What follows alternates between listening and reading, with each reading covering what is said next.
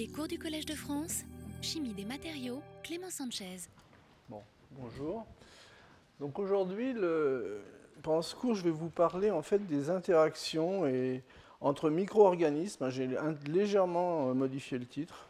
Entre micro-organismes et, et le monde des nanomatériaux. Attends. Et le monde euh, en particulier de- des, des matériaux euh, à base de nanoparticules. Donc je vais, au cours de cette euh, présentation, il y aura deux parties, en fait, une partie un petit peu générale, où je vous montrerai la diversité des micro-organismes et que ces micro-organismes peuvent euh, synthétiser ou, ou bioremédier, en fait, euh, un grand nombre de, systèmes nanoparticulaires. Et puis les- l'essentiel de, de- de la présentation de l'exposé portera ensuite, sera centré sur des, des micro-organismes qui sont les bactéries. Je vous en ai déjà parlé la dernière fois au dernier cours euh, à travers euh, une description assez large de- des bactéries magnétotactiques. Je reprendrai cet exemple de façon très courte pour vous montrer qu'on peut s'inspirer finalement de- des, bactéries, des bactéries magnétotactiques pour créer des matériaux. Et puis je vous montrerai vers la fin de l'exposé euh, quelques approches qui touchent plus directement les domaines de l'énergie. Alors les micro-organismes et matériaux, en fait, c'est un monde euh, très vaste. hein. Euh, si vous regardez la littérature, que ce soit du côté des plantes, euh, des levures, des champignons, des microalgues, des bactéries, des bactéries, vous avez tout un ensemble de micro-organismes qui savent très bien, en fait, piéger des sels métalliques, des composés moléculaires, les transformer en solides par chimie douce en général, produire en fait aussi des micro-nanoparticules variées qui sont souvent euh, bien calibrées mais pas toujours. Euh, et également, ces, micro-organismes savent transformer ou produire en fait des molécules organiques et des gaz. Donc tout ça, c'est un domaine assez large qui est un petit peu à la mode. Euh, synthèse biochimique, chimie, biochimie verte, qui touche en fait également au, traitement finalement des sols usagés ou des sols pollués, ce qu'on appelle la, la biorémédiation, avec des modes de, production, puisqu'en général ce sont des modes de production qui se font à température ambiante et en utilisant finalement de la matière biologique, qui sont classés comme euh, entre guillemets production écologique. Mais derrière tout ça se cachent en fait euh, des, tas de, de développements intéressants au niveau des nanotechnologies et des dispositifs d'une façon générale. Quand je, je dis dispositifs, je pense par exemple à, à des capteurs ou des biocapteurs, et également des, développements dans le domaine de l'énergie. Alors, du côté des micro-organismes et des matériaux, en fait, la production de systèmes euh, nanoparticulaires est souvent liée en fait au travail de certaines biomolécules ou certaines enzymes. Certaines enzymes, en fait, en général, qui sont des enzymes d'oxydoréduction, parce que dans tous ces processus, la monnaie d'échange, ce n'est pas l'euro, c'est l'électron. Alors, au niveau des mécanismes possibles pour la synthèse ou la biosynthèse de nanoparticules, eh bien, du côté des plantes, des feuilles, vous avez essentiellement des, métabolites secondaires qui sont des réducteurs complexants. Du côté des algues, vous avez euh, un grand nombre de polysaccharides qui, grâce aux propriétés d'oxydoréduction de leur groupement OH et de stabilisation, puisque ce sont des polymères, permettent de synthétiser des nanoparticules. Du côté des champignons, des levures, vous avez des enzymes spécialisées, en général des, des oxydoréductases qui travaillent soit au niveau de la paroi, euh, euh, soit au niveau, je dirais, de, la, partie interne de la cell- cellule. Et ça, ça va donner lieu à des processus de, biominéralisation, euh, de la création de nanoparticules extracellulaires ou intracellulaires. Et dans le cas des, des bactéries également, vous avez en fait de la réduction des ions métalliques via les enzymes spécifiques qui sont en général des, des réductases à nouveau, donc c'est toujours le redox qui travaille, qui peuvent être dépendantes soit de nitrate, soit de, du de la coenzyme NADH. Alors du côté des plantes, je vais vous montrer quelques exemples. En fait, là, on va balayer un petit peu quelques exemples qui vous montrent en fait la, la richesse du domaine. Vous voyez, donc ça c'est de la luzerne. Donc une luzerne, il suffit de la nourrir, je dirais, avec euh, un sel d'or pour qu'elle forme au niveau des racines et au niveau des feuilles, vous voyez, des, superbes petites particules, qui en fait des nanoparticules d'or, Hein, donc la, feuille de moutarde, la moutarde est une plante qui est utilisée en phytorémédiation parce que de, la même façon, elle transforme, elle piège en fait des métaux lourds comme le plomb et le cadmium. Donc ça c'est du côté des plantes. Et donc vous voyez, quelle que soit finalement l'affinité de la plante vers l'eau, que ce soit xérophyte ou hydrophyte, ces plantes-là secrètent en fait des principes actifs euh, qui permettent justement la, formation de systèmes nanoparticulaires, en particulier via des réactions de réduction. Ce que vous voyez ici, c'est en fait un, sol de petites particules d'argent, qui sont noires, hein, c'est la couleur euh, classique en fait pour euh, l'argent soit métallique, soit une forme oxydée de l'argent. Et ça, vous voyez, ça donne, quand on regarde au niveau analytique, au niveau microscopie électronique, ça donne naissance en fait à des nanoparticules d'argent nano, hein, typiquement de 2 à 5 nanomètres, qui, dont la taille dépend finalement de, la plante. Mais lorsque l'on regarde un petit peu euh, euh, quelles sont les molécules qui sont au travail dans les réactions de, réduction et d'oxydoréduction, ce sont souvent des acides organiques ou des, des systèmes quinones. Donc en fait, c'est souvent des transformations qu'on connaît bien en chimie, en fait, des réactions d'oxydoréduction qui permettent de passer d'une fonction euh, alcool à une fonction carbonyle. Alors, du côté des levures, ben, également, il y a une grande variété de levures qui savent et qui peuvent produire en fait des systèmes nanoparticulaires. En voilà quelques-unes. Ici, ce sont aussi bien des semi-conducteurs que des isolants que des métaux. Donc ces, levures produisent, voyez, des, particules semi-conductrices de, CDS, toutes petites, hein, qu'on voit par microscopie électronique. Elles font 2 nanomètres. Et ça, c'est une production qui est intracellulaire. Ce que vous voyez ici, c'est une cartographie à l'intérieur de la cellule euh, en vert, euh, le soufre est représenté, et en rouge, vous avez le cadmium. Donc ça, c'est un semi-conducteur, mais il y a d'autres systèmes de levure qui peuvent euh, produire en fait des nanoparticules d'isolant. Ce que vous voyez ici sur cette photo, c'est des agrégats de nanoparticules. lorsque vous faites l'analyse en, plus haute résolution ou par diffraction des rayons X, on s'aperçoit que la taille des objets, c'est de l'ordre d'une dizaine de nanomètres. Et à droite, ici, ce sont des nanoparticules d'or qui ont été euh, euh, dirais, formés par réduction sur la surface, en fait, d'un autre type de levure. Les champignons également, grande variété de champignons, pas forcément comestibles, mais en fait producteurs de, systèmes nanoparticulaires. À nouveau, quelques exemples. Vous voyez ici, ce sont des, champignons qui permettent euh, simplement par utilisation d'une source de, soluble de calcium de former en fait de la calcite, des carbonates de calcium biogéniques, euh, avec des, voyez, ce sont des nanograins qui sont agrégés les uns aux autres, avec des formes en couronne. Et lorsque vous avez changé, changé toutes conditions égales par ailleurs, vous changez finalement le micro-organisme et vous obtenez finalement ces nanograins de calcite, voyez, qui cette fois-ci sont à nouveau euh, euh, générés par l'agrégat de tout petits objets nanométriques hein, en forme de carré. Et puis ça, c'est simplement en fait le, passage euh, en utilisant un champignon d'un sol euh, de, sel d'argent, d'une solution de sel d'argent, à euh, de l'argent métallique. Donc là, le changement de couleur traduit finalement le passage à des toutes petites particules métalliques. C'est ce qu'on appelle la résonance plasmon. J'ai fait déjà quelques cours les années antérieures qui citaient ce genre de phénomène. Et donc, en fait, quand vous regardez euh, au niveau euh, de la microscopie électronique, vous voyez que vous avez des petits objets qui sont, en fait, finalement, les, nanoparticules d'argent qui ont été générées par, euh, par le champignon.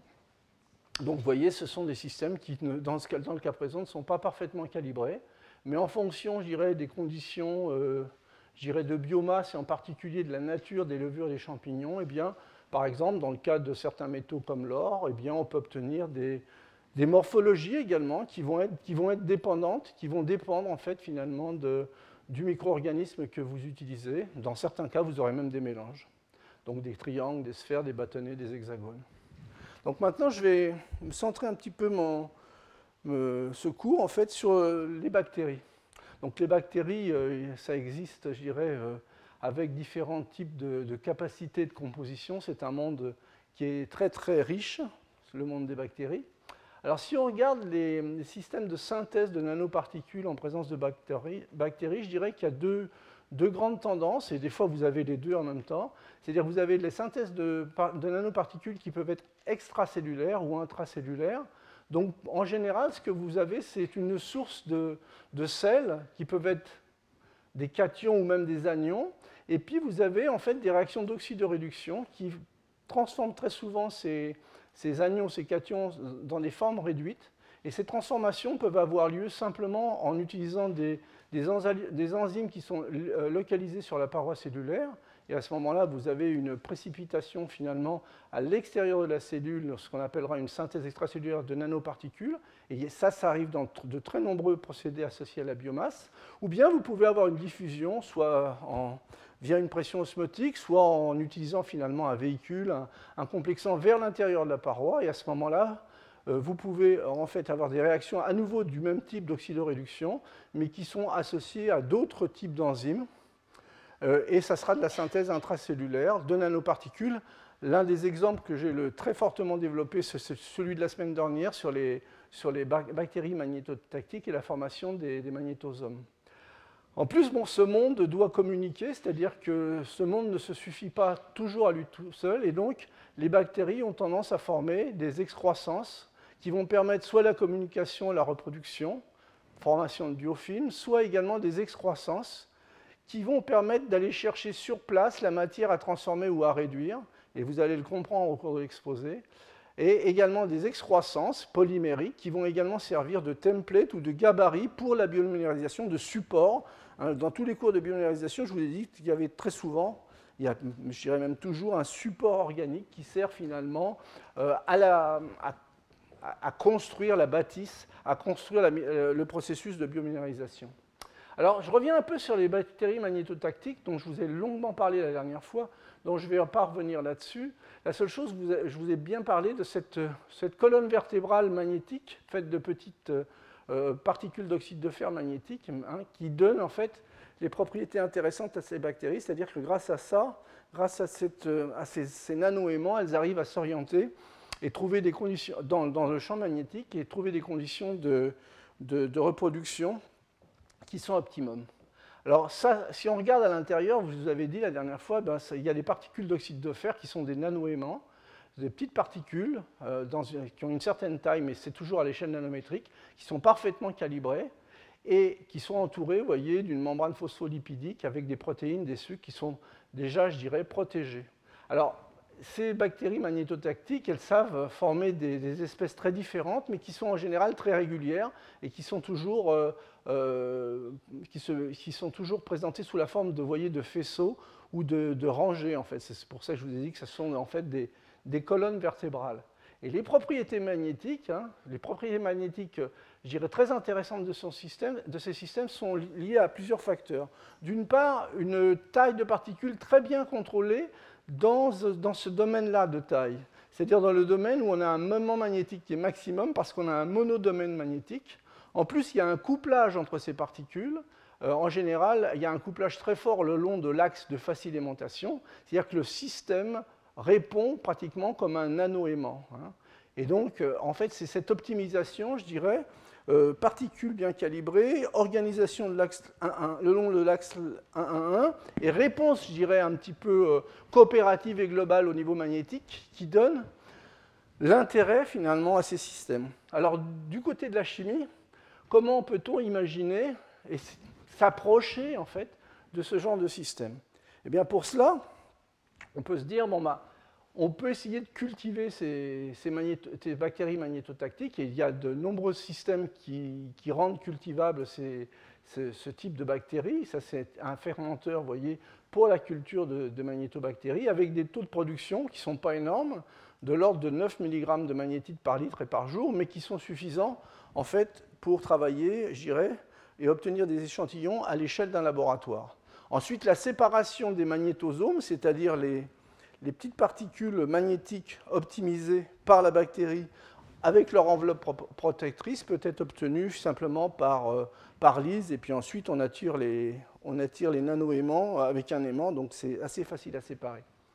Alors, qu'est-ce qu'on peut faire avec ce genre d'objet? Vous voyez, donc on a une particule magnétique qui a déjà été optimisée par la nature. Je vous rappelle que c'est du Fe3 ou 4 parfaitement stoichiométrique, il n'y a jamais de mélange dans ces systèmes-là, avec une couronne de membranes phospholipidiques, des protéines des sucres. Donc on a quelque chose qu'on peut, je dirais, modéliser sous cette forme-là, ce qui veut dire qu'on va avoir un objet magnétique et ici, on va pouvoir le modifier, le greffer avec des fluorophores, avec des, fonctions pour de la reconnaissance. Donc typiquement, on peut, utiliser ces objets-là pour l'imagerie euh, pour l'imagerie par RMN ou comme sonde finalement dans les, dans, dans les milieux biomédicaux, puisqu'en fait ils sont facilement modifiables, cette couche phospholipidique.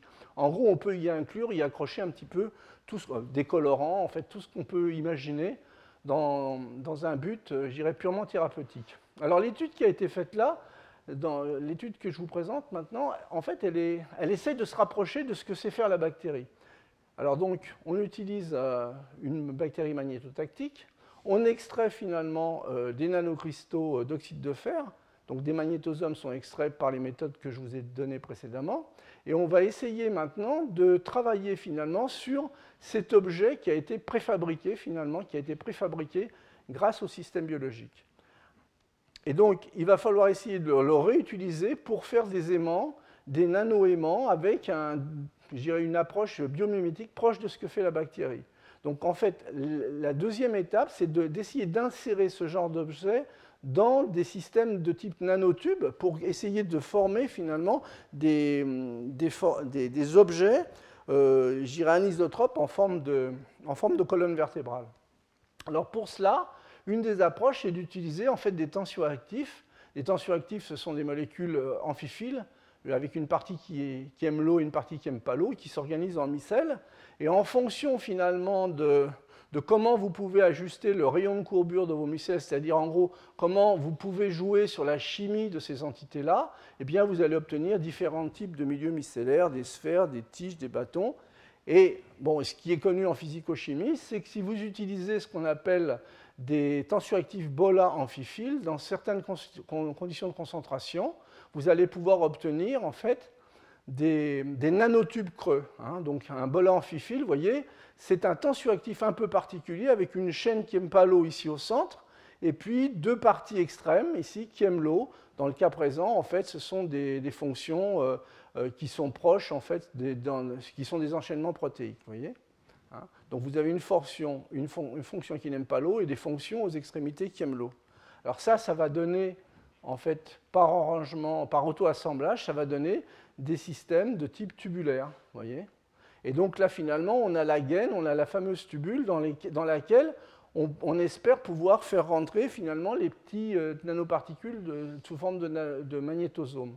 Et donc ça, ça peut rentrer très facilement, euh, simplement en utilisant les forces capillaires. Vous pouvez, à partir d'une suspension colloïdale bien dispersée, faire rentrer en fait les, systèmes... Euh, de nanoaimants à l'intérieur. Donc ça, c'est ce que vous observez par, euh, par microscopie électronique. Vous voyez, vous obtenez finalement un, un, remplissage qui n'est pas trop mauvais avec ces, fameux nanoaimants. Et là, à partir de ce moment-là, vous pouvez imaginer utiliser ces matériaux et faire de la physique.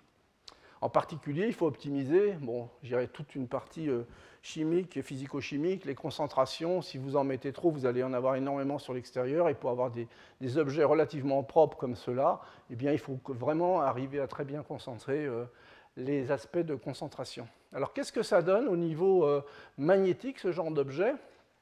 Pour que ça soit un aimant intéressant à température ambiante, euh, la magnétisation en fonction du champ magnétique doit être présentée, vous voyez, ce genre de ventre, hein, cette hystérésis là, parce que ça, vous, libère finalement, ça vous crée un champ coercitif et une magnétisation rémanente. Hein. Alors ça, c'est ce que ça donne en fait lorsqu'on fait le matériau, je dirais, euh, sans prendre euh, aucun soin, c'est-à-dire on obtient un système, vous voyez, où le, la partie centrale, il n'y a pratiquement pas d'hystérésis. Par contre, dès que vous commencez à aligner proprement euh, les, les nanoaimants au sein au sein du nanotube euh, fait par, euh, par, synthèse, eh bien, vous commencez à avoir très clairement une hystérésis qui commence à s'ouvrir avec des propriétés magnétiques qui commencent à être intéressantes. Qui commencent à être intéressantes, donc le chimiste est content, mais si on fait vraiment le bidon, on est encore très loin du système naturel au niveau de la qualité de l'aimantation.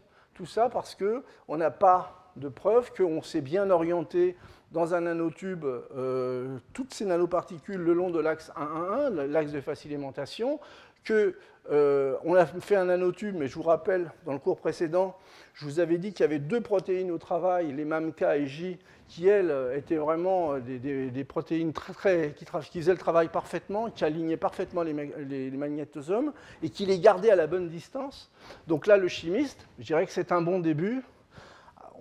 À encourager comme genre de travail, mais malgré, je dirais, la qualité de la réponse magnétique, elle est encore en dessous de ce que c'est faire la, de ce que c'est faire la bactérie magnétotactique. Alors il y a de très très nombreuses bactéries, et vous allez voir que c'est un monde absolument fabuleux avec lequel on peut, on peut travailler, on peut vraiment s'amuser au niveau scientifique et faire des, matériaux assez intéressants. Alors ces processus de, de, de fermentation, de nanofermentation, il y a déjà une bonne quinzaine d'années, ça a donné lieu à la création d'un certain nombre de start-up où les gens ont commencé à utiliser finalement les bactéries pour générer finalement euh, des nanomatériaux, en général, ce sont des, bactéries euh, qui contiennent en fait des métals oxydoréducteurs. Et donc euh, ces bactéries, en fait, ça c'est une photo de, microscopie d'une bactérie entourée d'oxyde de fer magnétique, vous voyez, avec des productions extracellulaires qui commencent à être beaucoup plus conséquentes, beaucoup plus grandes, puisque les produits sont formés en dehors de la cellule. Également, ça permet une récolte beaucoup plus aisée sans endommager les cellules, un certain recyclage finalement du micro-organisme. Et bon, on a également des choix euh, au niveau des bactéries, puisque les bactéries, il y en a qui arrivent à travailler à, basse température, d'autres à haute température. Donc, dans le domaine des matériaux, ça ouvre un certain nombre de portes. Alors, ces startups ont développé euh, la synthèse d'oxydes métalliques très variés, à base, vous voyez, d'un certain nombre de métaux, également des terres rares ou même de l'uranium. Donc, ça, ce sont des choses qui se sont faites il y a déjà une quinzaine d'années. Par exemple, euh, la biosynthèse de ferrite. La ferrite, finalement, euh, c'est comme de la magnétite, sauf qu'on va optimiser la, réponse magnétique en, substituant certains, euh, sites cationiques de fer par d'autres métaux. Et donc là, bon, bah, on joue, je ne vais pas rentrer dans le détail, mais on, joue essentiellement sur la façon avec laquelle on, peut coupler de façon optimum les, les spins, en fait, les spins euh, électroniques des différents, des différents centres métalliques pour avoir une réponse optimum. Et c'est ce que vous avez, vous voyez, par exemple, avec une ferrite de zinc, eh bien, vous avez une réponse magnétique qui commence à être importante pour un certain taux de substitution du fer, hein, du fer 2 euh, par du zinc 2. Et donc, ça donne par des productions, je dirais, euh, en utilisant des micro-organismes, vous voyez, donc ça c'est des ferrites de zinc, des ferrites de cobalt, en très grande quantité. Alors, ce sont des grandes quantités avec des moyens de production qui sont relativement peu coûteux. Alors, bon, le prix à payer dans ce genre de synthèse, vous voyez, c'est que vous avez une polydispersité assez évidente. Hein. et c'est vrai d'une façon générale pour ces approches-là. Ça, ce sont des ferrites de manganèse ou des ferrites de nickel. Dans le domaine nanométrique, ça, il n'y a aucun doute, mais avec une polydispersité qui n'est pas. Euh, qui n'est pas négligeable, qui peut être intéressante d'une façon assez globale, mais pour certaines applications plus, ciblées, ça peut être une, étape limitante. Alors pour, pour, élaborer des nanométaux, en fait, en général, ce que vous faites, c'est que vous utilisez un sel d'or ou un sel d'argent, vous mettez en présence en fait d'un milieu bactérien, et après incubation, finalement, vous récupérez, vous allez le voir, euh, des, des petites particules métalliques. En général, en fait, l'enzyme qui fait le travail, c'est en général une oxydoréductase qui est en général euh, couplée à une coenzyme du type NADH. Et donc, c'est ce, couple-là qui permet de réduire soit un sel d'or, soit un sel d'argent en, or métallique ou en, argent métallique. Donc, ça, c'est un exemple qui vous montre la formation de nanocristaux. Bon, je, ne cite pas à chaque fois le, nom de la bactérie ou du micro-organisme parce que d'une part, ça va m'éviter de bafouiller, et puis d'autre part, bon, je ne pense pas que ce soit le point euh, euh, le plus important. Et en fait, les transparents apparaissant sur, euh, sur Internet, vous pourrez aller regarder exactement le détail à la fois des références bibliographiques et des, systèmes, des, micro-organismes qui sont mis en jeu. Et donc là, vous voyez, par, par synthèse, par biosynthèse, vous pouvez former des petits nanocristaux, des, nanocristaux d'argent dans le cas présent, qui se localisent, vous voyez, pratiquement à l'interface, aux extrémités pour la plupart des bactéries. Et bon, donc en plus, euh, vous avez des géométries qui sont euh, assez particulières, des hexagones ou des triangles, et à nouveau, vous avez des, localisations des, des nanoparticules les plus grosses qui se font au pôle. Hein. Donc ça, c'est des particules une fois qu'elles ont grossi, mais comme vous le voyez, finalement, vous avez des objets qui ont la même nature de plus petite taille à l'intérieur de la bactérie. Donc du côté de l'or, eh on arrive, euh, je dirais également, à la réduction de, l'or, une réduction qui est assez facile à suivre, parce qu'en général, lorsque vous obtenez des, nano-objets euh, d'or, en fait, le spectre optique change, et vous voyez ce qu'on appelle une résonance placement. Donc ça, vous le voyez à l'œil, mais vous pouvez le quantifier grâce euh, à des mesures d'absorption UV visible. Et donc à nouveau, en fonction des, bactéries que vous allez utiliser, vous pouvez à, la fois contrôler la taille et la forme de ces objets sous forme de sphères, de plaquettes, de tiges. Vous voyez, ça c'est un, autre exemple de la littérature, là, dans, le, cas présent, où on fait varier essentiellement, en fonction des conditions opératoires, euh, la taille en fait, des objets. Alors donc, euh, vous avez des changements de couleur qui sont associés à la taille des nanoparticules. Ça, c'est quelque chose qui est bien connu. Ne faut pas oublier qu'il n'y a pas que la taille qui joue, donc il ne faut pas aller trop vite dans l'analyse. Il y a également le degré d'agrégation qui va changer les, les, réponses optiques. Mais ça, je dirais, tous les, tous les physico-chimistes travaillant dans le domaine connaissent ça, euh, je dirais, par cœur.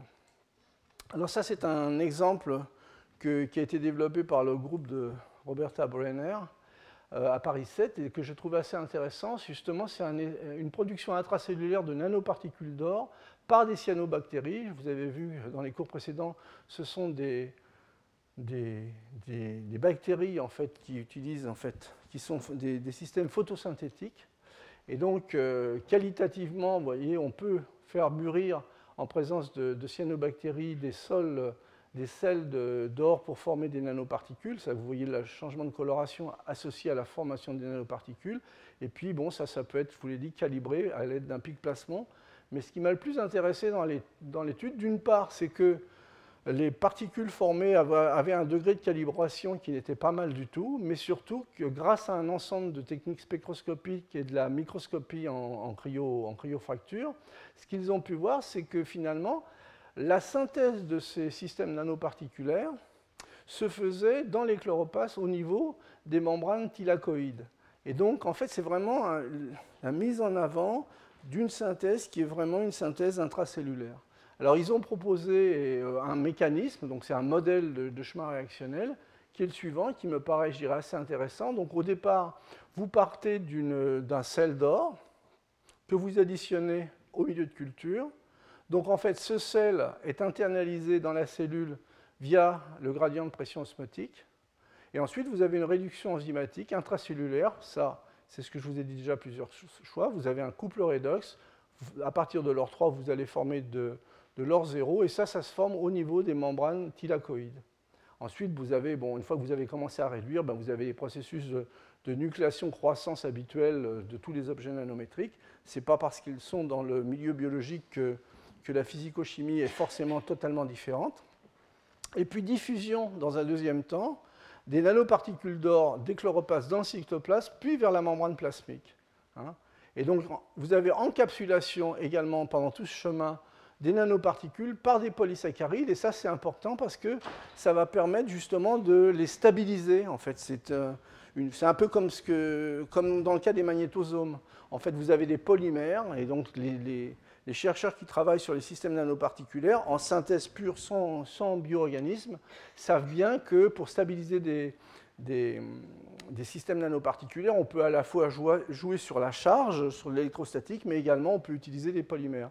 Et là, ce sont des polymères qui sont naturellement utilisés, ce sont des polysaccharides. Et ensuite, relargage, dernière étape, des nanoparticules stabilisées par justement ces polymères dans le milieu de culture.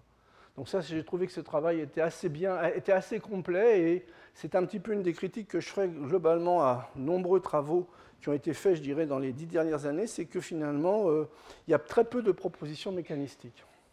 Alors parmi les bactéries, il y, en, a que j'appellerais des durs à cuire, en fait, ce sont les bactéries qui travaillent dans les milieux extrêmes. Et ça, elles sont assez intéressantes, parce que vous allez le voir, il y a plein de propriétés, euh, dirais, un peu amusantes, mais également pour le chimiste des matériaux, c'est intéressant, parce que euh, on ne peut pas toujours travailler dans des conditions, euh, euh, même si c'est de la chimie douce, on ne peut pas toujours travailler dans les conditions de chimie douce les, plus, les plus douces possibles. En particulier, vous avez des, bactéries, et un grand nombre d'elles sont des archébactéries, qui travaillent vous dans des conditions de température assez, assez élevées, à plus de 100 degrés. Également, ça c'est une des vues du, parc de Yellowstone, où vous avez tout, un, système bactérien, et donc la température de l'eau ici est, au-dessus de 70 degrés. Donc ce sont des systèmes bactériens qui acceptent à la fois des hautes températures, 100 degrés, 150 degrés, et même des très basses températures également, c'est-à-dire euh, moins 100 degrés, également des variations de pression et des milieux agressifs avec des pH particuliers, des, des cations ou, des métaux, je dirais, euh, assez toxiques, et également des bactéries qui peuvent accepter également des taux de, radiation euh, non, négligeables. Alors, ce que je vous montre sur ce transparent, en fait, c'est un, un site minier euh, qui a été désaffecté, qui est en France, un Carnoules dans le Gard. Ce que vous voyez ici, ce sont des, stromatolites, en fait, qui sont associés à la formation et la précipitation de certains de certains composés à base d'arsenic, hein, donc euh, jaune. Hein. Et donc, ce qui est intéressant ici, c'est que les bactéries travaillent en fait dans, le but d'une certaine biorémédiation. Hein. Ce que vous voyez ici, ce sont les bactéries, et, vous voyez ici les précipités, les précipités d'arsenic. Et en fait, l'une des, ça c'est une ancienne mine qui a été désaffectée, euh, qui produisait essentiellement de l'arsenic et des métaux lourds comme du plomb et du cadmium. Et voyez, le pH de ces eaux est un pH aux alentours de 2,5, donc ce sont des conditions euh, assez fortement acides. Alors, les systèmes toxiques, eh ben, c'est essentiellement bon, le plomb, mais également l'arsenic 3 qui est en très grande quantité. Il y a des concentrations qui peuvent atteindre 300 mg par litre. Et donc, justement, associés à certains types de bactéries, eh ces bactéries font, transforment finalement euh, le, le fer 2 soluble présent en fait dans ces eaux, dans ces ruisseaux, et l'arsenic 3 en un arséniate ferrique insoluble qui précipite. Donc ce qui évite finalement de répandre la pollution, je dirais, en, aval. Et donc ça, c'est un, ensemble d'études qui a été fait. Et grâce à ces bactéries, finalement, on arrive à, limiter finalement euh, cette zone polluée, en fait, en gardant à peu près 80% de l'arsenic autour, finalement, je dirais dans les, dans les premières centaines de mètres du, gisement, euh, du gisement minier. Donc ça, c'est un intérêt, je dirais, euh, euh, avec une application, euh, je dirais, de protection ou de récupération d'un système minier. Alors justement, ces bactéries, je vous ai dit, il y a des bactéries en fait qui, qui supportent finalement les éléments que nous-mêmes, on a énormément de mal à, supporter. Et en particulier, certaines bactéries anaérobiques respirent des oxyanions comme le sélénium. Donc le sélénium, on sait tous que sous ses formes oxydées, c'est un peu les formes les plus toxiques du sélénium. Hein. Et donc ça dépose, ce type de, bactérie peut déposer, en fait, vous voyez à nouveau des nanosphères de sélénium euh, qui sont transformées à partir d'un sélénate par justement réaction d'oxydoréduction vers l'élément sélénium, je dirais le, sélénium à l'état d'oxydation zéro. Donc ça, ça peut suivre euh, à nouveau très facilement via des modifications de coloration, puisqu'on passe du jaune au rouge. Hein. Et donc, euh, ça, ce sont des bactéries qui arrivent, via la, respiration entre guillemets bactérienne, à créer finalement ces systèmes nanoparticulaires. Et donc ces, petites sphères de sélénium, euh, on peut les trouver, voyez, soit même en surface, donc c'est typiquement de la production euh, extracellulaire, soit également au sein de la bactérie. Hein, au sein de la bactérie, hein, on retrouve justement ces nanomatériaux, ces nanosphères à base de sélénium. Alors quand on essaye de comparer ce que c'est faire la nature c'est-à-dire un système bactérien alchimiste.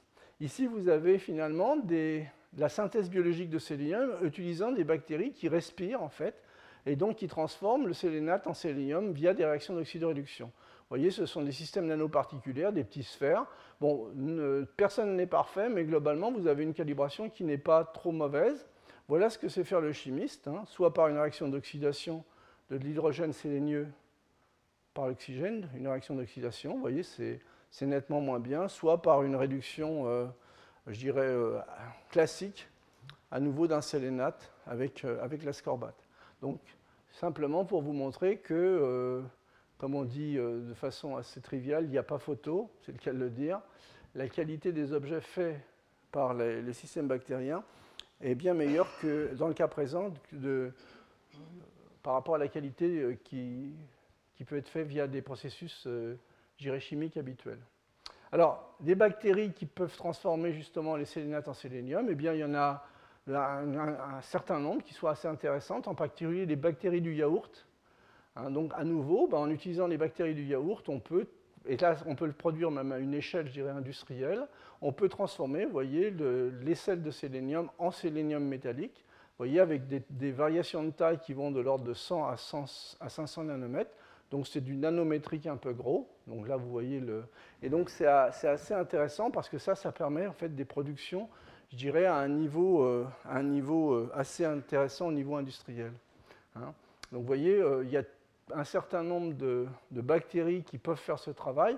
Elles sont toutes associées au yaourt. Là, attention, celle-ci n'est pas associée au petit suisse. En général, c'est de l'emmental qu'on fait avec ce genre de bactéries. Hein. Voilà. Et donc, pour terminer un petit peu ce panorama, en fait, ce zoobactérien, ce zoobactérien, bon, quelques exemples de nanoparticules de, ZNS. Hein. ZNS, c'est un semi-conducteur. Hein, qui peuvent être euh, obtenus en fait, par précipitation du, ZNS en présence de bactéries.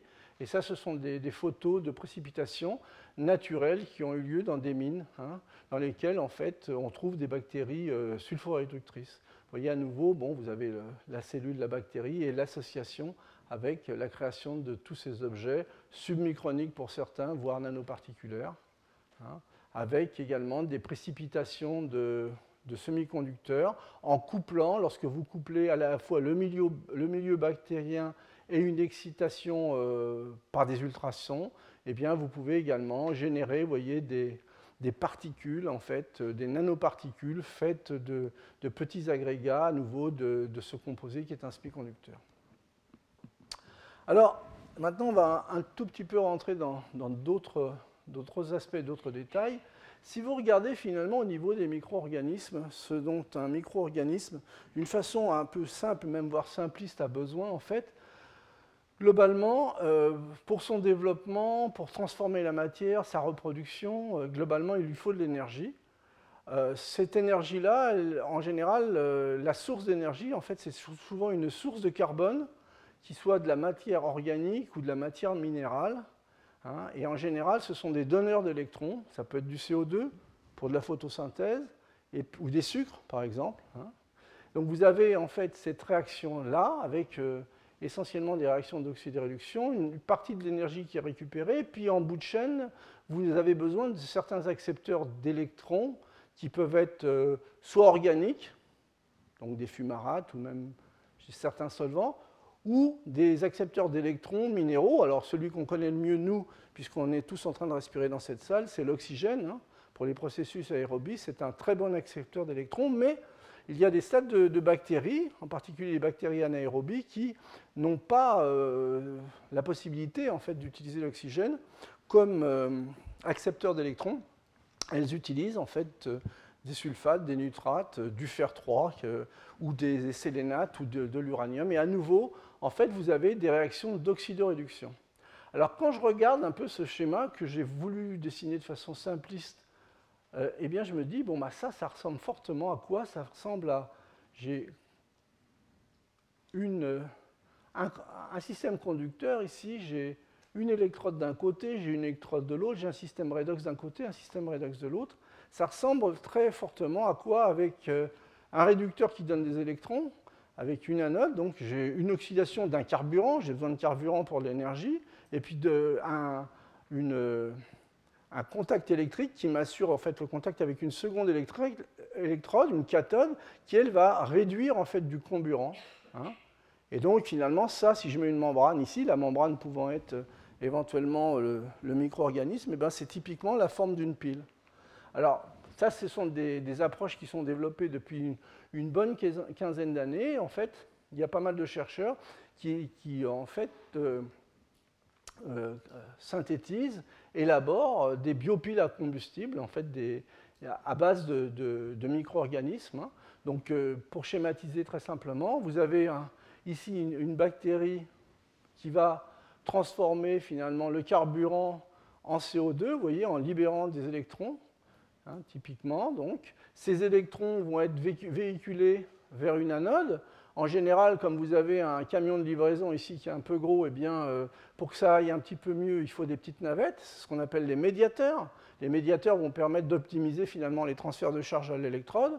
Vos électrons qui vont être formés dans cette réaction vont être euh, conduits via en fait, ce circuit extérieur vers une deuxième électrode, la cathode, hein, qui va donner lieu à une deuxième réaction, hein, une réaction où elle va utiliser les, électrons pour transformer un, système qui est l'oxygène en, eau, par exemple. Et ça, ça peut être fait euh, biologiquement avec d'autres types de réactions, euh, avec par exemple des enzymes réductases. Évidemment, le système ne doit pas euh, laisser passer des charges électriques, et donc vous avez une membrane semi-perméable qui va laisser passer essentiellement les ions qui vont être réutilisés dans la, dans la réaction de droite. Et donc ça, c'est typiquement des développements, je dirais, biopiles à combustible, qui ont commencé déjà il y a, une bonne quinzaine d'années.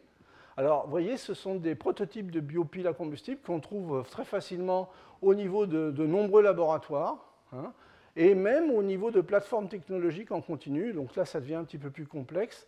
Ce qui, limite pour l'instant ce type de développement, je pense que c'est d'une part que les rendements les puissances qui sont... Euh, euh, générés par ce genre de, piles sont euh, inférieurs à ce que l'on connaît dans les, systèmes standards. Et puis, c'est également euh, la, façon dont fonctionne notre société. Je dirais à partir du moment où on aura beaucoup plus décentralisé finalement l'énergie et que ça sera quelque chose, un problème beaucoup plus individualisé, on pourrait imaginer, on pourrait imaginer en fait avoir des petites plateformes technologiques en continu qui génèrent finalement euh, du courant, de l'électricité, en fait, grâce à ces micro-organismes. Alors si je reviens sur mon, sur mon petit schéma très simplifié là, de, des mécanismes d'oxydoréduction, eh bien vous voyez que ici j'ai essentiellement une réaction euh, où je vais donner des électrons et il va falloir qu'en bout de chaîne, c'est ce que je vous disais, il me faut un accepteur d'électrons. Alors donc si en bout de chaîne l'accepteur d'électrons se trouve je dirais, à proximité de, la paroi bactérienne, où peut être inclus, je dirais, eh bien, le système, euh, je dirais, respire tout à fait normalement.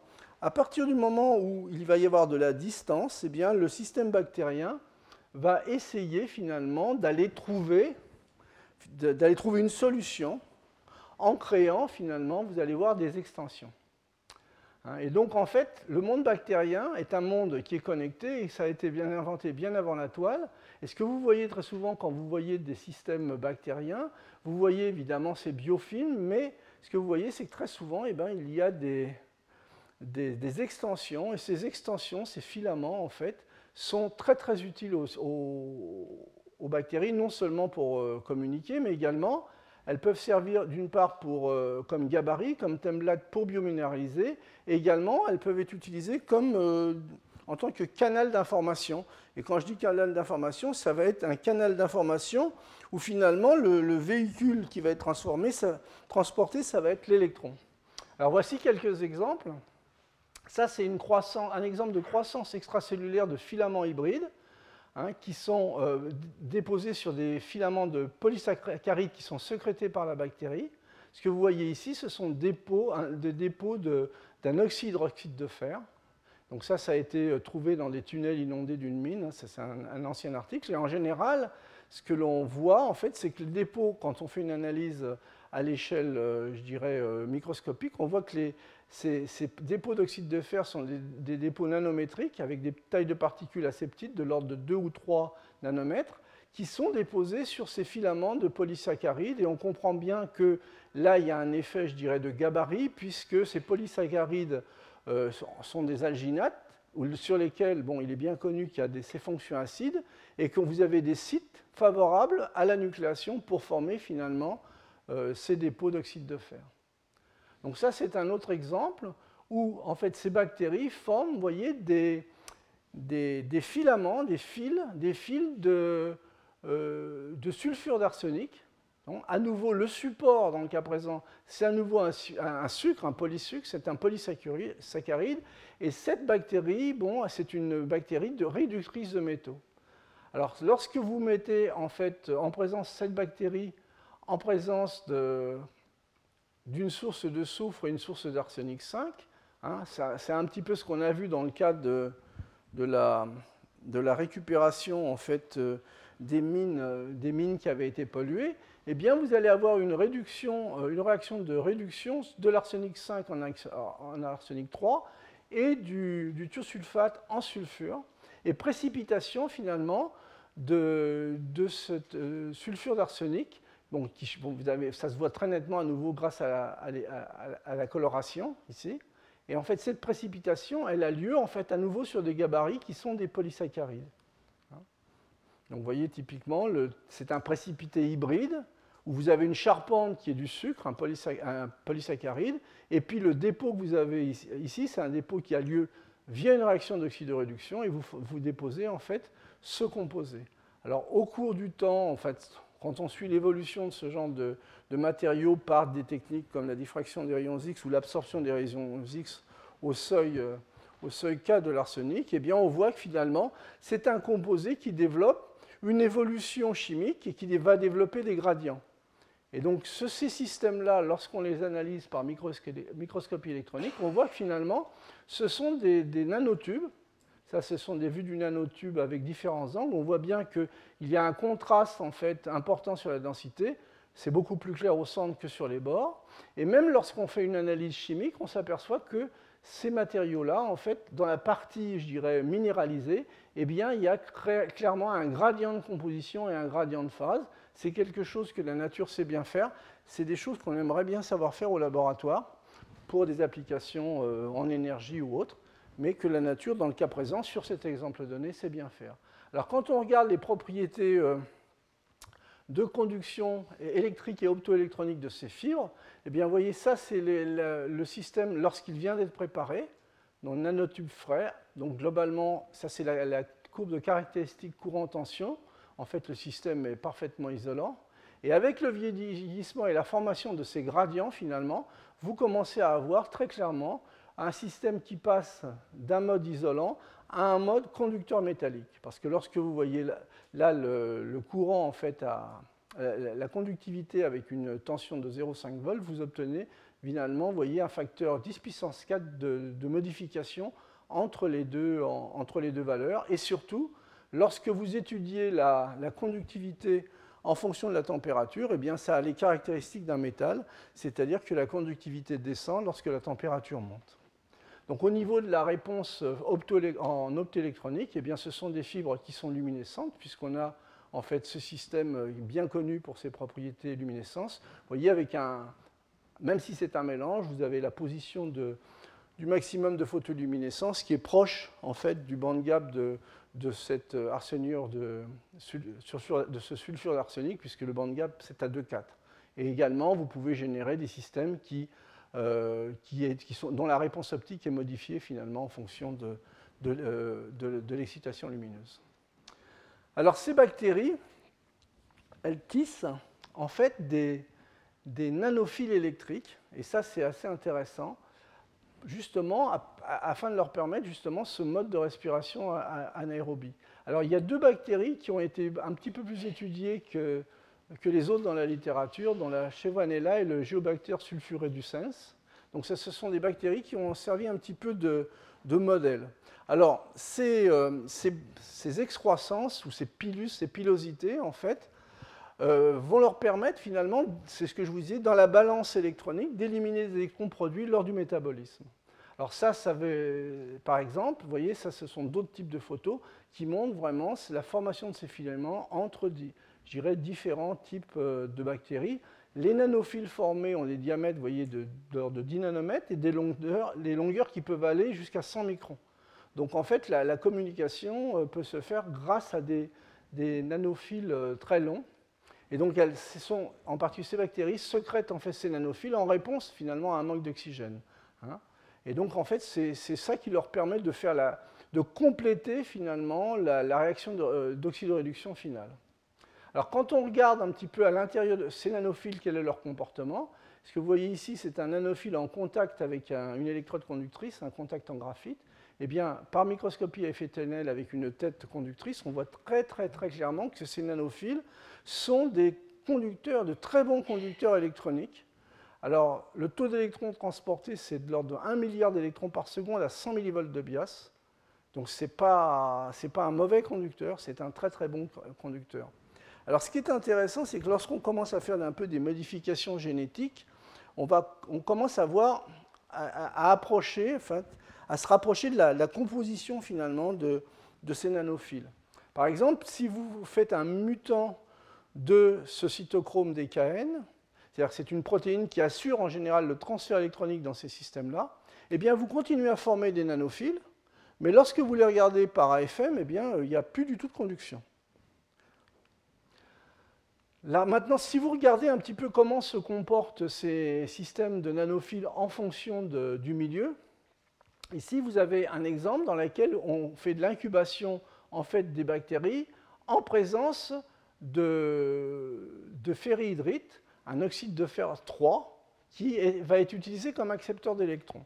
Et on voit que dans le milieu réactionnel, la bactérie crée justement ces filaments pour transformer cette, euh, en magnétite. Hein. Ça, je vous en ai parlé au moins deux ou trois fois dans les, cours précédents. C'est une réaction euh, qui se fait dans les conditions de chimie douce de façon assez, simple. Par contre, si vous fabriquez par, modification génétique un mutant euh, pour lequel vous, dans lequel vous inhibez finalement la formation justement de ces, de pilus, de ces filaments, eh bien, ce qui se passe, c'est que les, dépôts de, les dépôts de ferrite ne soient absolument pas réduits. Donc vous n'allez pas euh, au contact de cette matière.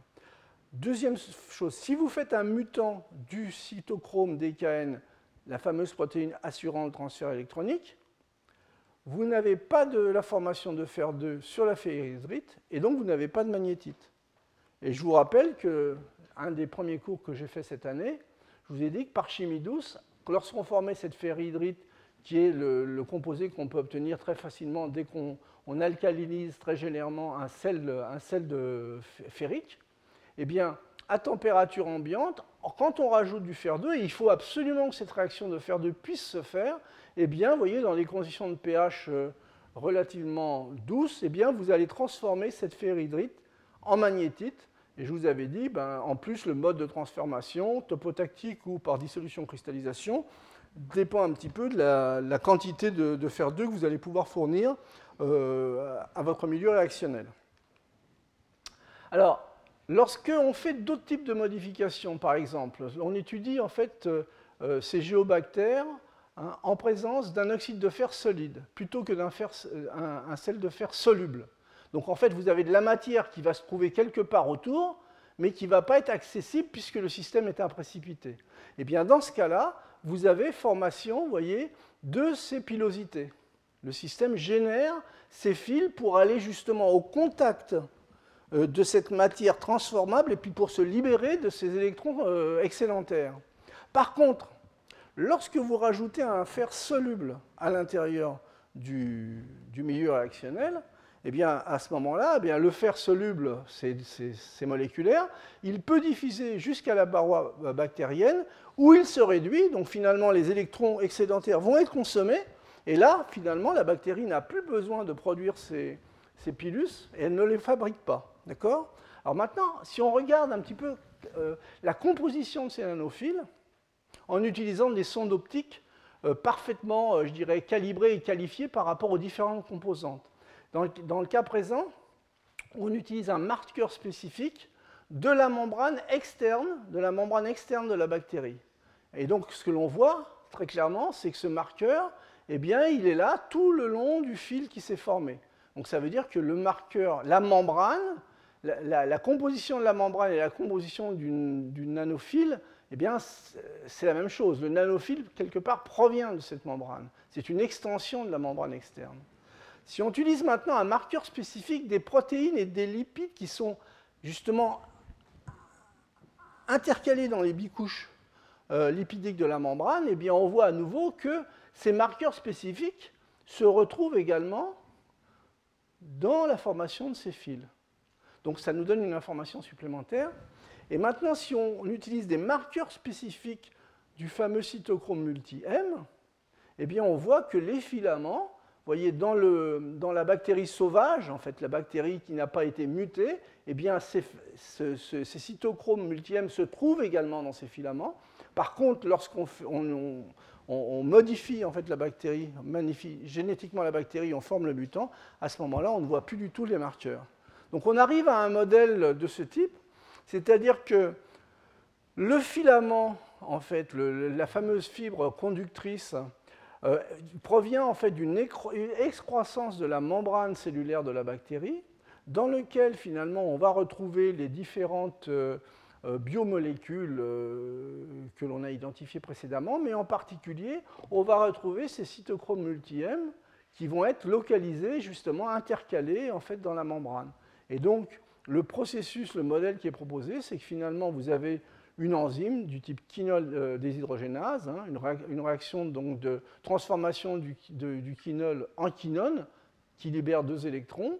Donc vous avez la coenzyme qui récupère ces électrons et ensuite vous avez les électrons qui sont conduits finalement jusqu'au site où vous allez faire la réduction. Hein. donc ça c'est un modèle, donc vous voyez c'est assez récent, c'est du 2014. Et donc ça a demandé quand même, euh, je dirais, arriver à ce genre de résultat, ça a demandé une dizaine d'années. Au niveau des applications, ces bactéries, réductrices qui forment des, biofilms bactériens qui sont conducteurs, d'une part, ça fait des biofilms qui sont relativement étanches, et on peut s'en servir, vous voyez, comme euh, pour, protéger les métaux contre la corrosion, puisqu'on va avoir un système étanche et un système réducteur, c'est-à-dire que ça va euh, finalement euh, transformer totalement l'oxygène qui serait présent. Donc on va éviter les réactions d'oxydation. Et donc ça, ça a été développé également dans une petite start-up. Ce que vous voyez ici, ce sont les, biofilms qui ont été déposés sur différents métaux, de l'acier, du laiton, donc un alliage, et du cuivre. Alors là, vous avez les couleurs natives. En fait, l'acier, c'est gris, le cuivre, on sait tous que c'est rouge, et le laiton, c'est jaune. Hein. Et donc ça, c'est les couleurs natives qui ont été conservées finalement sur le système parce qu'elles sont protégées justement par ces biofilms. Alors ça, c'est le même échantillon qui a été laissé vieillir dans les mêmes conditions. Vous le, système a été corrodé. Ça se voit à l'œil, c'est la, première indication, mais également si vous faites des mesures d'impédance, et vous voyez également qu'il y a eu des, grosses variations dans la réponse en impédance euh, des films qui ont été corrodés. Alors, des systèmes... Euh, des systèmes euh, bactériens, en fait, cette ingénierie, cette construction en utilisant finalement ces, excroissances bactériennes, eh bien, ce n'est qu'un début.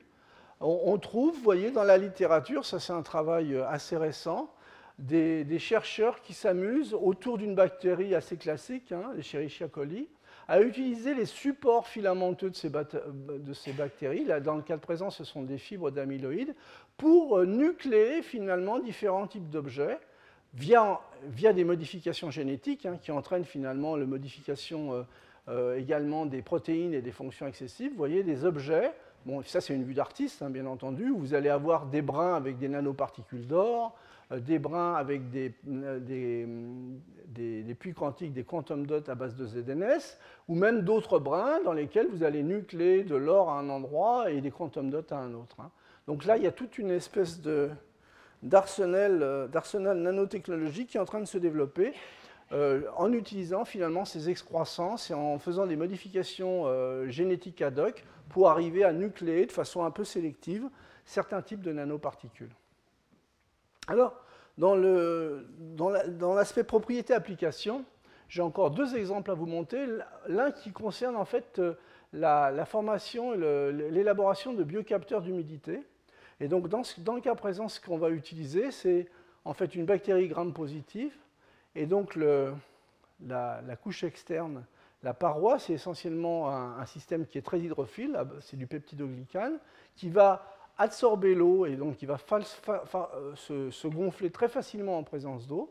Mais également, cette paroi, en fait, elle est euh, riche en acide théicoïque qui présente en fait des groupements phosphates donc ça veut dire que globalement, ben, on va avoir une paroi qui va être négative, donc il va y avoir des interactions favorables avec des, espèces ou des contrions qui vont être positifs.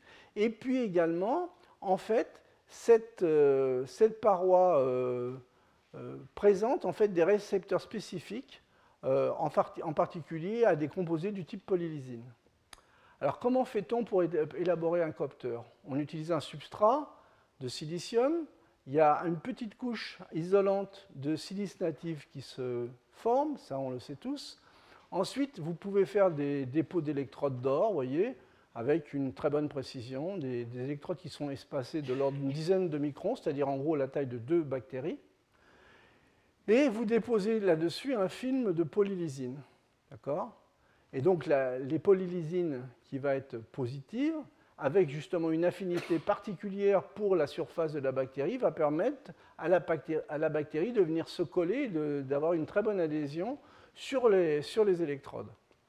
Donc ça, c'est ce qu'on observe. Vous voyez, après immersion d'une solution de petites particules d'or euh, préformées, elles-mêmes recouvertes de polylysine, et eh bien on obtient à différents temps d'immersion, finalement, vous voyez, des, taux de recouvrement avec euh, ces fameuses nanoparticules d'or sur ces bactéries. D'accord? Donc vous avez une, un procédé qui peut être, je dirais, facilement euh, optimisable. Donc ce qui est important, c'est que pour optimiser le dépôt, il faut que les bactéries soient vivantes, justement parce que vous avez ces récepteurs spécifiques et il ne s'agit pas de les, de les troubler. Hein. Et donc, euh, les chercheurs qui ont présenté cet article ont vérifié que au dépôt initial ou après le dépôt des nanoparticules d'or, à l'aide de sondes colorantes fluorescentes, eh bien que les bactéries qui étaient utilisées étaient vivantes. Le, je dirais le, blanc, l'exemple, était finalement de traiter les systèmes bactériens sous vide, sous grand vide, où là, il n'y a pas de problème, elles sont toutes mortes et on avait bien un, changement de, coloration. Alors, si, j'en reviens au, au, dispositif, eh bien, on va avoir deux électrodes en or qui assurent le contact. On va avoir ces bactéries hydrophiles recouvertes de petites euh, particules d'or. Hein. et donc, la conductivité électrique entre cette électrode-ci et cette électrode-là, elle va être assurée par quoi? Eh bien, en fait, la bactérie va être un support et la conductivité, elle est assurée par euh, un effet tunnel entre les petites particules d'or qui se touchent les, unes les autres. D'accord? Donc ça, ça va vous permettre d'avoir cette réponse euh, électrique courant-tension. Donc c'est un effet tunnel et l'effet tunnel, c'est un transfert d'électrons qui dépend énormément de la distance, qui chute très vite avec la distance.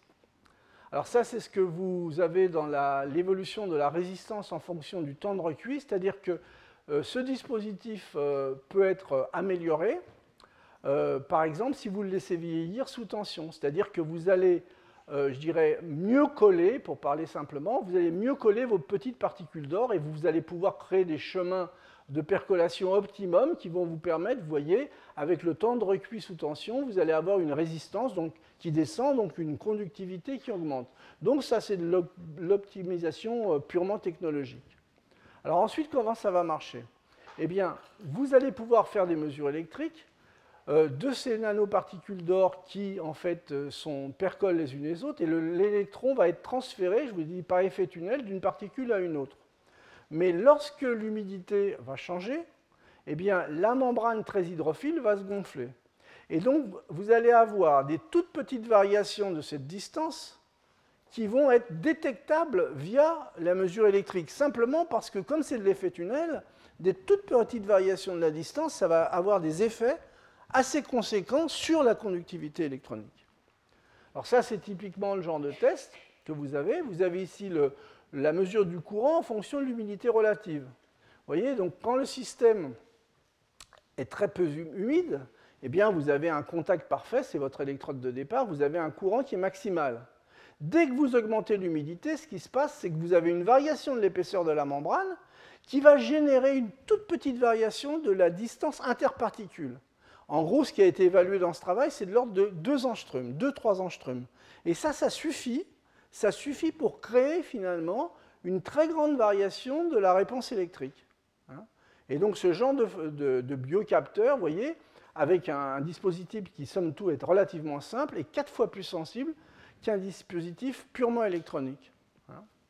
Alors, à partir du moment où le physico-chimiste ou le, ou le, chimiste des matériaux sait que tout ça c'est basé sur de l'effet tunnel et sur euh, de la percolation entre particules, tout de suite, l'idée qui vient, c'est de se dire, bon, bah, les particules, pour que ça percole, je sais que ça va dépendre de la forme.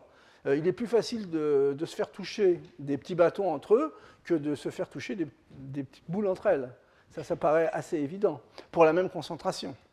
Et donc, en fait, l'étude suivante, c'était justement de coupler, vous voyez, via des interactions euh, électrostatiques à nouveau, des particules d'or, mais sous forme soit de nanosphères, soit de nanobâtonnets. De nanobâtonnets hein.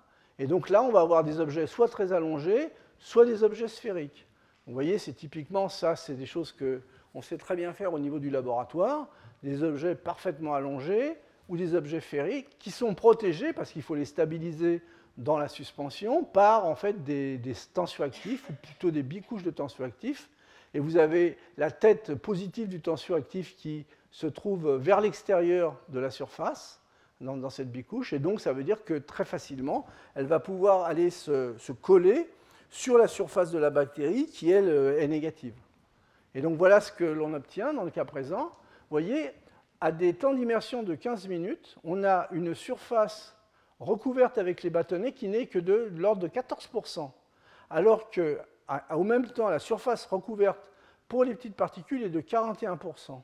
Maintenant, si on fait les mesures électriques, c'est-à-dire la réponse en courant, eh on voit qu'à ces taux de recouvrement, eh la réponse reste au niveau du, faible, au niveau de la détection pour cet ensemble de nanoparticules, alors qu'évidemment, les bâtonnets, c'est ce que je vous disais, ça percole beaucoup mieux, donc ça, va au contact de façon beaucoup plus efficace, et vous avez de façon très intéressante, justement, une réponse électrique qui commence à être euh, très intéressante. Deuxième exemple que je voulais vous faire voir, ça c'est plutôt pour l'amusement, je dirais. C'est un exemple qui a été développé dans le groupe euh, de Louisa Decola, qui va venir faire une conférence d'ailleurs le 18 février. Eh bien, c'est d'essayer de, faire des auto-assemblages entre des systèmes vivants des bactéries et des nanomatériaux. Alors pour cela, comment on peut faire? Eh bien, On va utiliser deux bactéries, je dirais, assez classiques, hein, de l'Escherichia coli.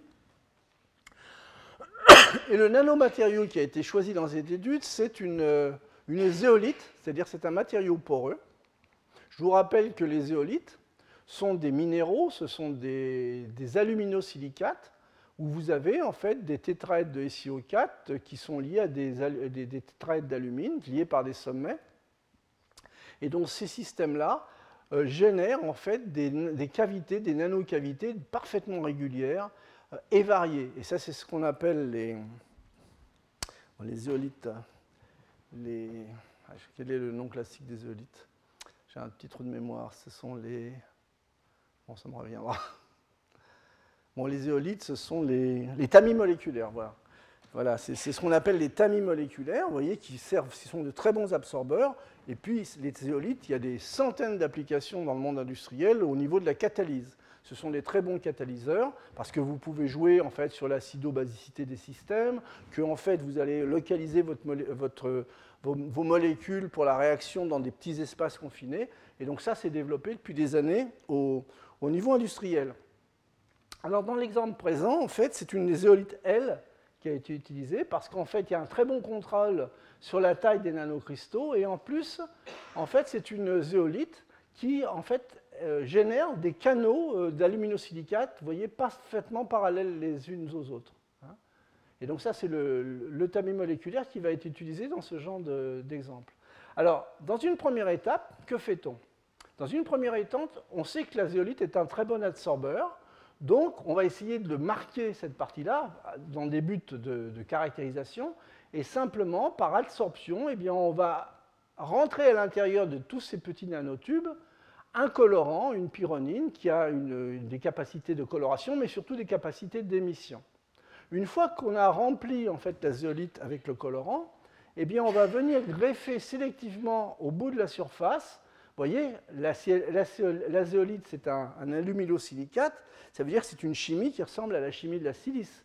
Donc, en utilisant des organosilanes, je vais pouvoir venir greffer en fait sur, euh, euh, sur la surface, sur l'entrée en fait de ces petits tunnels, des fonctions silanes, euh, silanes choisies, en particulier des fonctions aminopropyles qui, dans les conditions de pH dans lesquelles je vais travailler avec la bactérie, eh bien, cette fonction amine va être simplement protonée. Donc si je fais un dessin assez simpliste, eh bien, je vais avoir une zéolite hybride ici avec en fait, mon fameux colorant à l'intérieur, et à chaque bout, je vais avoir toute une ribambelle de fonctions ammonium qui vont être, euh, qui vont être positives. Donc l'idée, c'est de se dire maintenant, j'ai mon euh, Escherichia coli qui, dont la surface, je vous l'ai dit plusieurs fois, est composée de lipopolysaccharides phosphorylés, donc c'est une surface négative, et je vais essayer de connecter cet objet, euh, ce, micro-organisme, avec, euh, avec un matériau de synthèse. Et donc, a priori, je peux faire ce genre d'objet. Voilà. Vous avez ici la bactérie. Et ici, vous avez la, la nanozéolite, elle, où je peux faire également, à nouveau, ce genre d'objet. Là, ce que vous voyez ici, ce point blanc un peu marqué, c'est dû à la photoluminescence du colorant que l'on a mis dans, les canalisations, euh, euh, les canalisations de la zéolite, où on peut faire ce genre d'objet.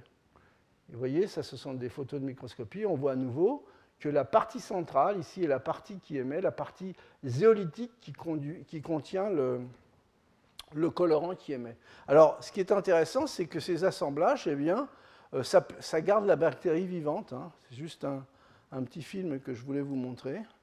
Vous allez voir la bactérie se déplacer avec un petit chapeau qui va émettre de la lumière. Pardon.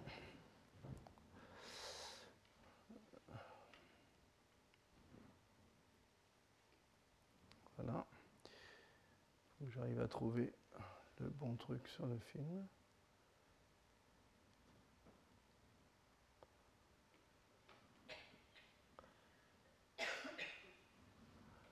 Ah oui, il est là. Voilà. Vous arrivez, sur la gauche, voilà, vous voyez. Vous avez la bactérie avec son petit chapeau zéolitique, avec le colorant à l'intérieur. Bon, ça n'a pas l'air de trop la perturber. Hein. Donc j'ai trouvé cet exemple un petit peu, un petit peu amusant, c'est pour ça que je vous l'ai montré. Donc ça veut dire qu'il y a des, vraiment des possibilités intéressantes de couplage, soit par la voie génétique, comme je vous ai montré dans certains exemples, soit par la, voie, j'irais, physico-chimique et chimique, entre le monde minéral et le monde des bactéries pour faire des... Là, c'est plus, euh, j'irais, un exemple un peu amusant, mais on peut imaginer euh, développer des matériaux avec ce genre de stratégie. Alors justement, ces, milieux bactériens qui sont pleins de, en surface qui sont pleins de fonctions, de protéines intéressantes, eh on peut se servir, voyez, de l'extérieur de cette surface comme d'un gabarit, euh, des, gabarits en fait euh, à base de, de peptidoglycanes. J'en reviens sur le fait qu'il y a ces acides-là qui sont très fortement phosphorylés. Ça veut dire que je vais avoir des centres de complexation pour les cations et je vais pouvoir a priori me servir des gabarits euh, fournis par la bactérie pour faire de la minéralisation. Donc typiquement, ça c'est un exemple assez récent où je vais utiliser des biogabarits sous forme de tubules, rajouter un sel de cobalt en présence de réducteurs. Donc je vais faire une, complexation, début de réduction, réoxydation douce en présence de l'air, et ensuite un traitement thermique. Alors évidemment là je tue les bactéries et je récupère des nanotubes d'oxyde de cobalt. Alors voilà ce que ça donne, ça c'était un petit peu les dessins, vous voyez, donc ça c'est les, gabarits à l'instant de départ.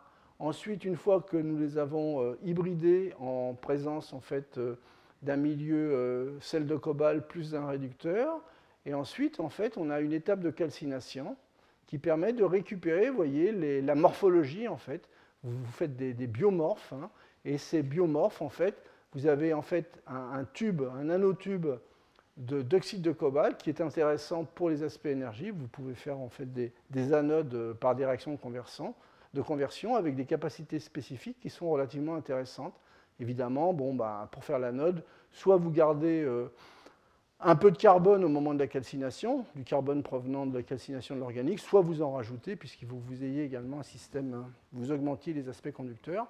Et ça, c'est un deuxième exemple qui a été développé récemment dans le groupe de Jean-Marie Tarascon avec Dominique Larcher en particulier et euh, Mio.